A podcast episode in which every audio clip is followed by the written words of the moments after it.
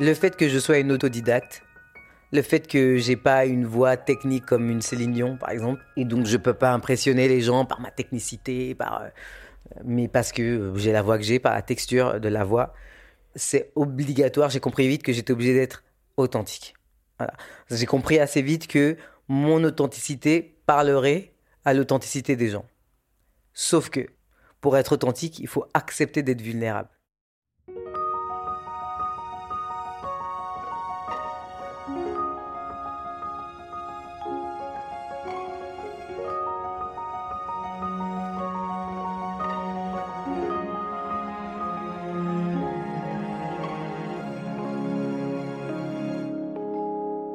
Pas facile d'être face à cette voix, même après plusieurs podcasts.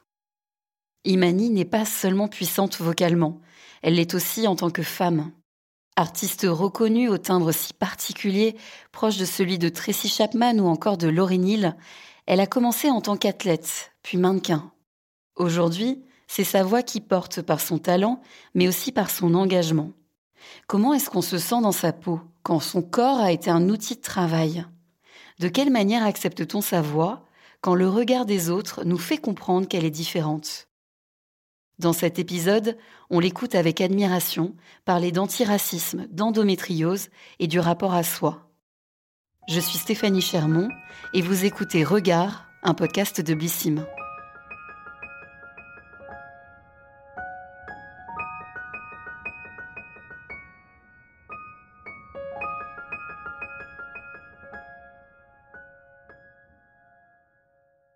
Imani, est-ce que tu te trouves belle? Ça dépend des jours. Ça dépend des jours. euh, Parfois oui, parfois je suis même étonnée, je me dis mais putain en fait tu es vachement belle. et puis parfois euh, je me dis mais qu'est-ce que c'est que cette sale gueule, comment tu vas faire aujourd'hui pour survivre la journée? Mais globalement j'essaye. C'est la réponse la plus honnête que je peux faire.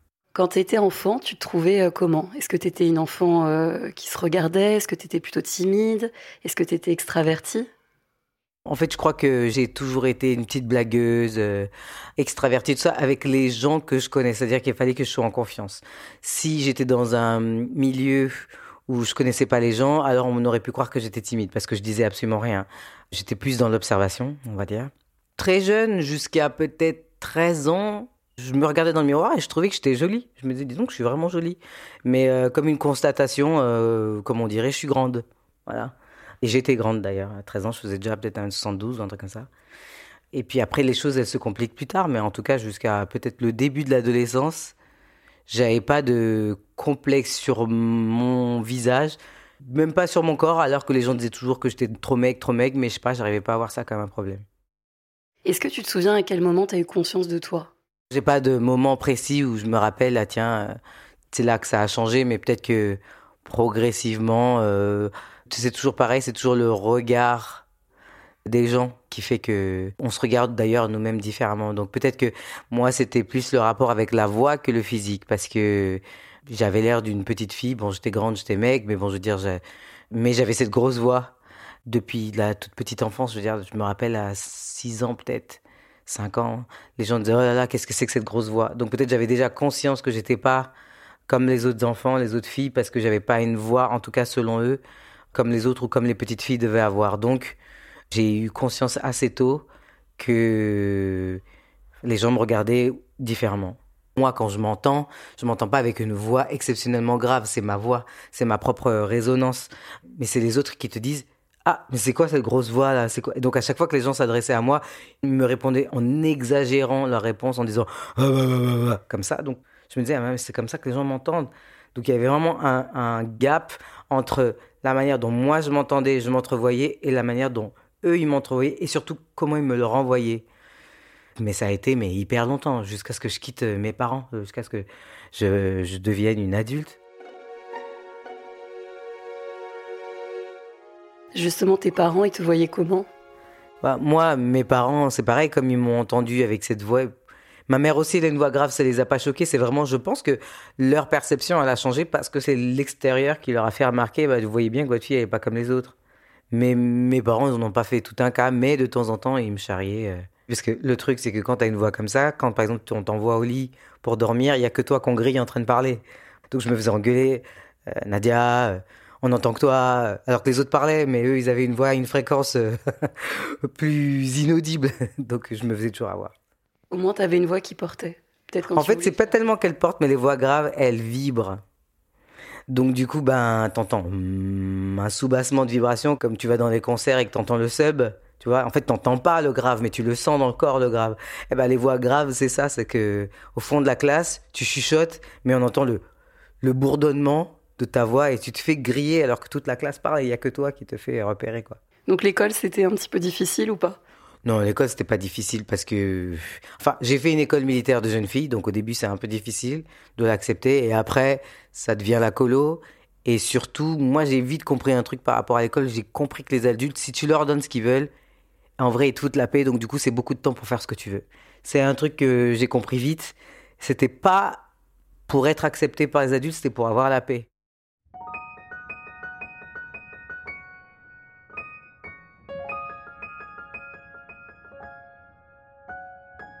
À quel moment t'as laissé entendre ta voix? Bah moi je l'ai toujours laissé entendre. J'avais pas le choix, mais euh, le chant, la première fois, c'est quand je suis en internat militaire et qu'il y a une chorale militaire à laquelle je suis obligé de participer. Et euh, comme j'étais une petite, j'étais en CM2, les petites, on les mettait en première voix parce que logiquement, c'est des voix juvéniles. Première voix, c'est les voix les plus aiguës. Deuxième voix, c'est médium, quoi, mezzo. Et les troisième voix, c'est les voix graves, Et généralement, c'était les grandes qui avaient 17-18 ans. Et donc, euh, je commence à chanter et la prof, elle s'arrête. Elle dit, il y a quelqu'un qui chante là, mais pas dans sa bonne voix là. Moi, je sais que c'est moi. Quand elle dit ça, je sais que c'est moi parce que j'ai une expérience sur le choc que ma voix provoque chez les gens depuis l'enfance. Et on est en CM2, donc j'ai 10 ans, et donc je sais qu'elle parle de moi. Donc elle repart, et on repart. Donc je n'ose pas me dénoncer quand même. On repart. Et elle s'arrête. Elle dit, ça n'est pas faux.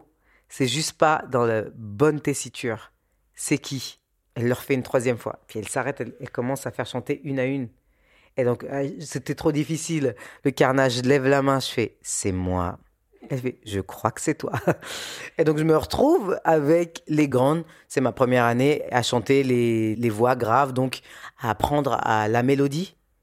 C'est-à-dire que euh, tout de suite, j'apprends à harmoniser, en fait, au plus grave euh, avec les grandes qui me font de moi leur mascotte et je comprends que ma voix, elle, a sa place.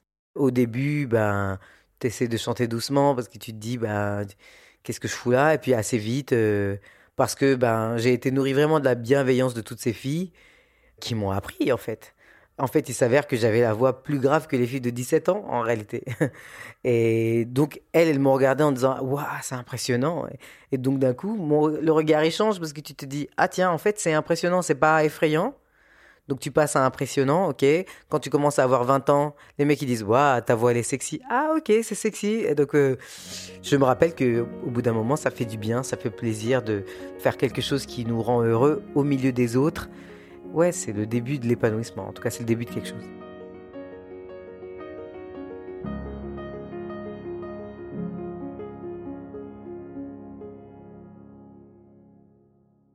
Tu as commencé le mannequinat à 17 ans, je crois. Quel rapport tu as avec ton corps à ce moment-là où tu commences le mannequinat?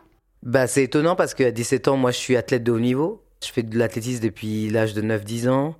Je m'entraîne à l'INSEP. Mon rapport avec le corps, déjà, il commence là. C'est-à-dire que je comprends que euh, pour faire des performances euh, sportives, il faut faire attention à son corps. Et c'est même pas attention, il faut être hyper exigeant avec son corps. Donc déjà, mon rapport avec mon corps, il avait changé à cet endroit-là j'étais sauteuse en hauteur, donc il faut qu'il soit léger, il faut qu'il soit fin le corps, parce qu'il faut pouvoir monter le, le dos au-dessus de la barre. Quand je suis repéré en tant que mannequin, moi dans ma tête, je suis déjà un garçon manqué depuis très longtemps. En fait, c'est pas que je me voyais comme un garçon, c'est que j'avais envie d'être un garçon. Je me disais, mais mais c'est quoi l'intérêt d'être une fille? Déjà, je voyais pas trop, parce que assez vite, j'ai compris que les garçons, ils avaient la belle vie. Je veux dire, euh, moi, ma mère, elle m'avait programmée pour être euh, une épouse parfaite. Donc, euh, assez vite, fallait que je sois à la cuisine, que je sache passer à la serpillière, que machin. Et alors que moi, pendant que j'épluchais les patates, je voyais mon frère littéralement jouer dehors, monter dans les arbres avec ses potes. Enfin, je trouvais ça, mais ultra injuste. Donc, c'était pas que je m'envisageais comme un garçon, c'est que j'avais envie d'être un garçon. Je crois aussi parce que mon père me traitait comme un petit soldat, comme un garçon aussi. Et peut-être qu'avec le recul, c'était aussi une manière de conserver l'attention. On était sept enfants, je veux dire. C'était aussi une manière de conserver l'amour de mon père. Je voyais bien que mon père, le rapport avec les garçons et les filles, n'était pas la même. Et en étant un garçon, j'avais peut-être plus d'attention de la part de mon père qu'en étant une fille-fille, quoi. Donc euh, c'est resté quand même dans ma tête quelque part. Donc quand la fille, elle vient me repérer dans le métro, me demander d'être mannequin, au départ, je pense que c'est une blague. Parce que ça fait un longtemps que j'ai arrêté de me regarder comme une fille. Et là, je me rends compte que vraiment, il y a une histoire avec le corps qui est encore au-dessus. Le mannequinat, c'est encore autre chose que le sport, même si euh, le sport, ça demande une exigence, des sacrifices. Euh. Mais tant que tu es jeune et que tu t'entraînes euh, tous les deux jours, deux heures, ben, en fait, tu arrives à maintenir et tu te pointes à l'entraînement, tu bosses, il y a quand même un esprit d'équipe. Oui, alors si tu grossis parce que tu es sauteuse en hauteur, tu vas te faire charrier par les gens de l'équipe. Mais euh, si t'as pas le physique, mais que derrière tu fais les perfs, personne te dira rien. Et puis en plus, euh, c'est pas du tout le, même rapport. Le fait que ce soit basé sur les performances physiques, c'est objectif. T'as fait ta perf, t'as pas fait ta perf. T'as travaillé, t'as pas travaillé. C'est objectif. La mode, c'est pas du tout objectif. Tu vas faire des castings, tu vas attendre trois heures, euh, on va regarder ton book, merci, au revoir, et puis tu vas être prise ou tu vas pas être prise les critères ils sont totalement subjectifs. Et toi tu vas rentrer chez toi et puis tu vas te torturer psychologiquement pour te dire oh, est-ce que je vais être prise? Est-ce que je euh, je vais pas être prise? Et puis si t'es pas prise qu'est-ce qui va pas chez moi? Et puis il y aura toujours une armée de gens qui vont t'expliquer ce qui va pas chez toi. Et puis si t'es prise c'est encore un autre stress.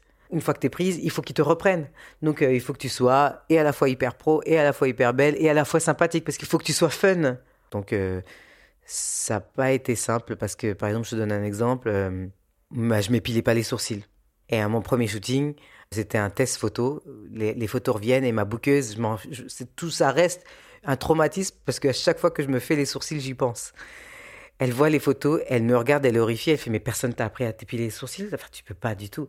Et en fait, elle d'un coup, elle me fait comprendre que euh, c'est dégoûtant, quoi, tu vois. C'est dégoûtant, ça ressemble à rien, tu te négliges. Et je me rappelle du traumatisme que c'était de dire, ah donc, euh, il y a un truc qui va pas avec mes sourcils, c'est quoi le problème? Et donc, d'un coup, tu retournes devant ton miroir, puis tu regardes tes sourcils, et puis tu te dis, ah ouais, mais c'est vrai qu'ils sont laids, enfin bon, bref. Et puis tu, tu y vas toute seule, et puis donc après tu fais un carnage pas possible, parce qu'évidemment tu connais rien, elle t'envoie pas chez l'esthéticienne, enfin c'est l'horreur. Et tu te souviens du regard que tu as eu toi sur les premiers polas donc c'était cette histoire de sourcils, mais est-ce qu'il y avait autre chose? Est-ce que toi, tu te regardais euh, d'une certaine manière Je me rappelle ne pas m'être connue parce que je vais te dire un truc, c'est que à l'époque, euh, les maquilleuses qui, surtout quand il n'y a pas de budget, euh, qui savaient maquiller les filles noires, il n'y en avait pas. Donc j'avais juste pas le recul pour comprendre que pourquoi ma tête elle était horrible ou elle était bizarre, c'est que la fille elle m'avait juste mis la mauvaise couleur de teint. C'est-à-dire j'étais grise. J'étais grise, j'étais mal maquillée et donc du coup je me reconnaissais pas du tout au fur et à mesure, je comprends que bah, je suis en France et que euh, on sait pas maquiller les peaux noires, qu'il y a deux couleurs alors qu'il y a euh, des filles à la peau noire, euh, il y en a de toutes les carnations. Et au fur et à mesure, je comprends que bah ouais, il y a quelque chose qui va pas dans la manière dont même les filles noires, les peaux noires, elles sont perçues dans le business qui est censé vendre de la beauté. Tu trouves qu'en France, il y a une différence de, regard euh, sur les femmes noires ou les femmes blanches, par exemple? Ah oui, oui, bah, bien sûr. Bah, déjà, euh, moi, je veux dire, j'ai été victime de racisme hyper tôt, quand j'étais jeune. Oui, on n'a pas parlé de ça par rapport au, corps, on est allé directement à la voix, mais c'est vrai que euh, la couleur aussi.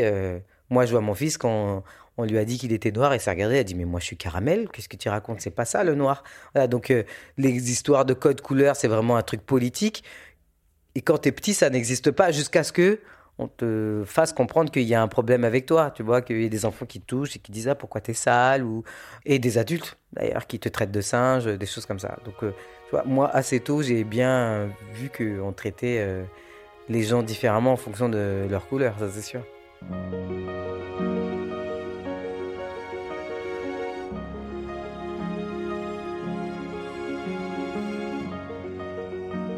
Il y a une ville qui est importante pour toi, c'est New York.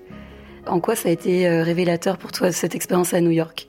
Est-ce que ça a été un épanouissement musicalement et humainement? À bah, New York, c'est le début de ma vie d'adulte. parce que j'ai quitté mes parents pour de vrai.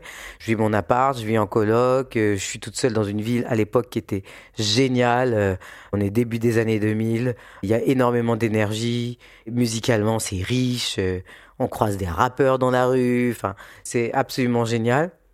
C'est un autre rapport au corps aussi parce que ben je suis noir là-bas, les noirs américains il y a un marché, je vais là-bas par la mode hein, au départ. Hein. Donc euh, je me rends compte que ah oui tiens en France euh, considère pas les mannequins noirs de la même manière euh, que les autres parce que tu vas aux États-Unis, toutes les maquilleuses aussi lambda que soient, elles savent faire les peaux noires. tu vas voir des grandes marques, je vais pas donner les noms, mais les mêmes marques françaises qui existent aux États-Unis, elles ont tu vois 17 couleurs pour les peaux noires, mais tu vois ces mêmes marques en France, ces couleurs n'existent pas, alors que la population, enfin je veux dire la France et les États-Unis, ils ont une histoire un peu commune entre la colonisation et l'esclavage, donc il y a beaucoup de noirs en France, surtout à Paris, et il y a beaucoup de noirs à New York, sauf qu'ils n'ont pas accès aux mêmes choses. Donc ça, c'est plein de choses qui te font réaliser ta condition, et donc New York m'intéresse énormément au début parce qu'elle me fait comprendre quel genre d'adulte je suis et comment je suis considéré en fonction du lieu où je suis. Et en même temps, voilà, il y a beaucoup d'énergie. Euh, les Américains, il, y a ce truc à New York où tu as l'impression que vraiment euh, l'accomplissement de ton rêve, il est au coin de la rue. Tout le temps. Donc c'est super stimulant. Et du coup, euh, quand j'arrive à New York, je me dis euh, tout de suite, je me rappelle très bien la première fois que je suis arrivé à New York, je me rappelle très bien des premières heures, je me rappelle très bien du regard que j'ai porté autour de moi, et je me suis dit, il faut que je reste ici, alors que je devais rester que trois semaines pour travailler. J'ai dit, il faut que je trouve un moyen de rester ici, parce que ici, je pense que cette histoire de musique, je vais pouvoir le faire. Parce que j'avais quand même toujours ce désir, j'ai toujours voulu faire de la musique, j'ai toujours voulu chanter en tout cas, mais j'avais pas les opportunités, mais j'avais le désir. Et pourtant, je l'ai mis de côté, hein. j'ai attendu d'être dans une galère financière après le 11 septembre euh, par la mode, j'ai attendu de me mettre au pied du mur en fait. Et au pied du mur, je me suis dit, ok, bon, il n'y a plus de thunes, il n'y a plus de place. D'un coup, je me suis dit, je ne peux pas passer ma vie à bosser comme un chien pour juste payer le loyer. Parce que euh, la vie, j'en ai qu'une seule, j'en ai pas une autre de rechange en fait. Donc, à la limite, si je passe ma vie entière à essayer, je préfère ça que me résigner et rentrer dans un truc euh, qui n'a aucun sens pour moi. Je ne peux pas faire les choses si ça n'a pas de sens. Et du coup, la première scène, c'était quand? Et comment tu t'es regardé ensuite? La première scène, bah, c'était à New York. Euh, c'était horrible. Euh, horrible dans le sens où bah, j'ai eu peur. Je me rappelle très bien, je monte sur scène et mon corps ne m'appartient plus. Il tremble. Mon genou tremble. Je me rappelle mettre ma main sur euh, mon genou et c'est ma main qui tremble. C'est-à-dire, je n'arrive pas à calmer mon, je m'étais fait super belle, j'avais réfléchi à mon look, j'étais dans un truc hyper sophistiqué, j'étais encore dans la mode, donc il fallait que je sois belle, il fallait que je sois impressionnante parce que j'avais dans ma tête cette phrase de ma mère qui disait même si c'est pas bon, au moins il faut que ça ait l'air beau. Elle disait ça pour la bouffe, mais c'est quand même ça m'est resté. Euh. Donc j'avais tout misé sur le look. Et. C'est quoi ton look euh Je me souviens plus très bien. Je crois que j'avais une petite robe nuisette. C'était la mode à l'époque. Par-dessus, euh, un jean avec des talons. Puis j'ai mis une fleur comme ça, plate, euh, brodée, en l'honneur de Billie Holiday. J'arrive et je chante Baby Can I Hold You de Tracy Chapman, mais comme une chèvre parce que je tremble. Déjà, j'ai un gros vibrato, mais alors avec Bref, c'était hyper douloureux. Je voyais mes copines qui tremblaient avec moi, qui avaient mal, parce qu'à mon avis, tout ce que j'ai réussi à exuder, c'était la douleur. Mais je suis remonté, et franchement, je vais te dire, les 100 fois d'après, c'était douloureux. Pas aussi douloureux que la première, c'était à chaque fois un petit peu moins douloureux. Mais au début, j'arrivais même pas à comprendre l'amour que les gens euh, manifestaient pour la scène. Je me disais, mais comment tu peux aimer la scène? C'est horrible. Parce que ça cristallisait toutes mes angoisses, les gens, comment ils me regardaient. J'arrêtais pas de me juger, je rentrais dans ma tête, je me disais, tu chantes mal, t'es pas en place, tu chantes faux, c'est pas ça les paroles, qu'est-ce que tu racontes? Ou alors je me disais, vis la chanson, parce qu'en même temps, je faisais du théâtre, donc j'essayais de rentrer dans le personnage. Je vivais pas l'instant. Et donc, euh, je me faisais un mal de dingue. Et je voyais d'autres chanteurs qui étaient là, ils étaient à fond, ils s'en foutaient. S'il y avait une note à côté, ils vivaient, ils étaient heureux. Et moi, j'arrivais pas. Donc, euh, quand je dis 100, je pense, à mon avis, je suis en dessous de la vérité. Ça m'a mis du temps. C'est intéressant parce que tu es très honnête avec ce ressenti-là. Tu aurais pu te dire, euh, j'ai fait du mannequinat, j'ai fait du sport, j'ai eu conscience de mon corps. Et en fait, même sur scène, c'était encore une, une petite violence que tu te faisais à toi-même. Parce qu'il y avait peut-être ce poids aussi, ce regard que tu avais sur toi par rapport à ton passé aussi. Où on a beaucoup porté le regard sur euh, ton corps, tes performances. et là, en fait, fallait juste vivre le show. Bah, en fait, le truc, c'est que quand tu es sur scène, tu peux pas te cacher. Il y a des artistes qui arrivent parce qu'ils créent des personnages, ils ont besoin. Moi, je peux pas faire ça parce que c'est pas ma nature. Et en vérité, comme j'ai dit, si ça a pas de sens pour moi, j'arrive pas à le faire. Donc, je me voyais pas créer un personnage, Sacha Fierce, euh, comme Beyoncé, je pouvais pas parce que ben c'est pas moi. Le mannequinat, t'arrives quand même à te dissocier. Finalement, tu fais ton boulot, mais c'est pas Nadia qu'on demande. Et sur scène, le fait que je sois une autodidacte, le fait que j'ai pas une voix technique comme une Céline Dion, par exemple, et donc je peux pas impressionner les gens par ma technicité, par, euh, mais parce que j'ai la voix que j'ai, par la texture de la voix, c'est obligatoire. J'ai compris vite que j'étais obligé d'être authentique. J'ai compris assez vite que mon authenticité parlerait à l'authenticité des gens. Sauf que pour être authentique, il faut accepter d'être vulnérable. Enfin, quand tu es allé en école militaire, quand tu as été en, sport de haut niveau, quand tu as été mannequin, tu es toujours dans le contrôle. Toujours, toujours, toujours. La vulnérabilité, il n'y a pas la place pour ça parce que tu te fais bouffer en école militaire, en sport, n'en parlons pas. Et le mannequinat, si tu te blindes pas, en fait, tu ouvres la fenêtre, tu te jettes. Tu vois. Donc, ça m'a demandé d'aller à un endroit où je me suis toujours interdit d'aller. C'était ça le plus dur. Et c'est vraiment même en te parlant que je le réalise que c'était ça le plus dur de se dire, OK, si tu veux que les, atteindre le cœur des gens, il va falloir que tu atteignes ton cœur à toi. C'était long, c'est la plus longue psychanalyse que j'ai eu à faire et que, que je fais toujours d'ailleurs. C'était ça, parce que quand je voyais des Tracy Chapman, je me disais, mais pourquoi Tracy Chapman, elle est aussi touchante? Parce qu'elle est elle-même. Et je me suis dit, il n'y a que comme ça que moi je vais y arriver. Parce que je ne serai jamais Céline Dion, je ne suis pas Céline Dion, je ne suis pas Beyoncé, je ne suis pas ces chanteuses-là. Donc, euh, qu'est-ce que Nadia, elle a apporté à, à ce monde-là? Donc, c'était ça le plus dur.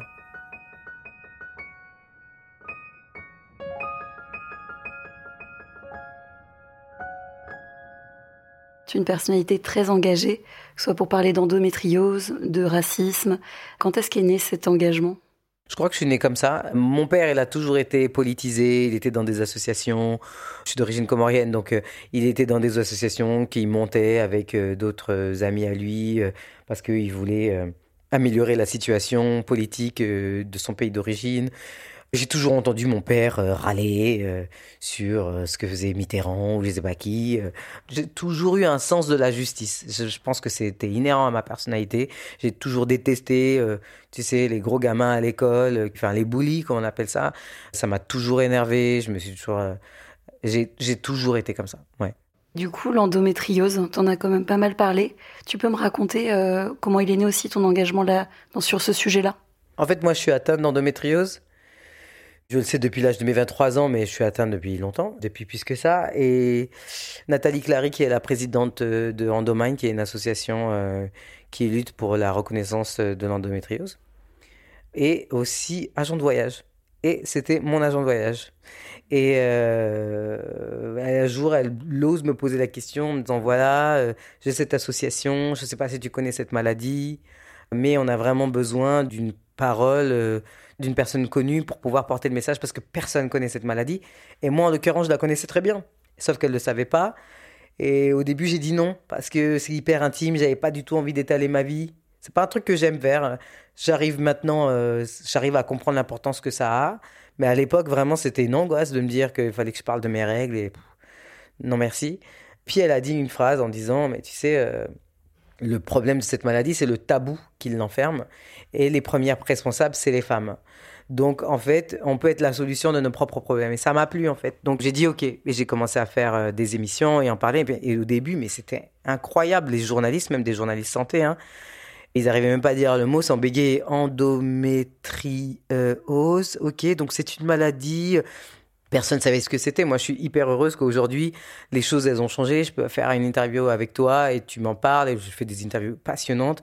Honnêtement, j'ai l'impression d'avoir contribué à quelque chose de très grand. Et ça, ça a du sens pour moi. Tu vois ce que je veux dire? Ce qu'avait dit Nathalie à l'époque aussi qui m'avait convaincu. Elle disait on est une à deux femmes sur dix en France, donc c'est deux à quatre millions de femmes atteintes. Elle disait on est 4 millions de femmes à souffrir chacune de leur côté. Qu'est-ce qui se passe si on souffre tout ensemble? Si on s'organise collectivement pour améliorer les choses, les choses s'améliorent de toute façon. Donc moi, j'ai envie de faire partie de ce collectif-là, tu vois. Et voilà pourquoi.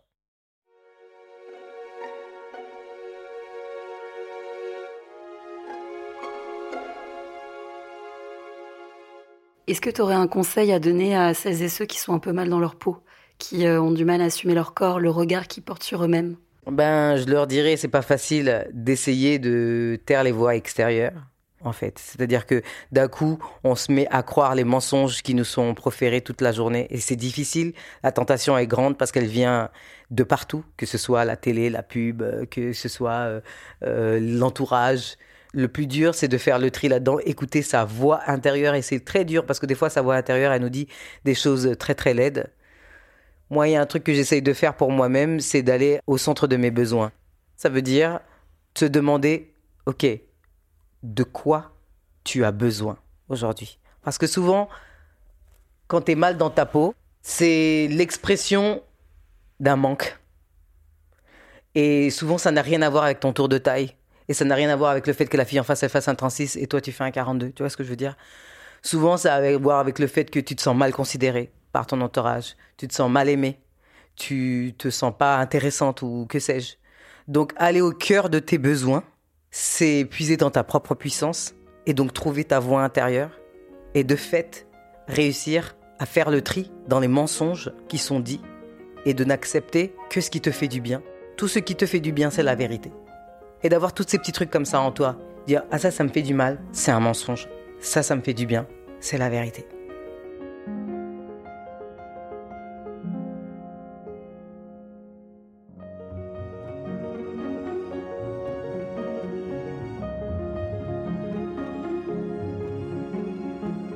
Cet épisode de Regard accueillait Imani. L'édition de luxe de son album Voodoo Cello est disponible depuis le 21 octobre. Imani sera sur la scène de l'Olympia le 17 avril prochain et tourne en France et à l'étranger toute l'année 2023. Regard est un podcast Blissim produit par Louis Créative, l'agence de création de contenu de Louis Média. Je suis Stéphanie Fermont et j'ai tourné cet épisode. Amel Almia l'a monté, Louis Jobard l'a réalisé et mixé. La production est supervisée par Kenza Elal Hock et Lucille Rousseau-Garcia. Si cet épisode vous a plu, n'hésitez pas à vous abonner, à nous laisser des étoiles et des commentaires. J'ai hâte de vous retrouver dans 15 jours pour un nouveau regard avec Anna Chédid. En attendant, vous pouvez écouter Regard sur toutes les plateformes et découvrir les dernières tendances beauté dans les coffrets Blissim.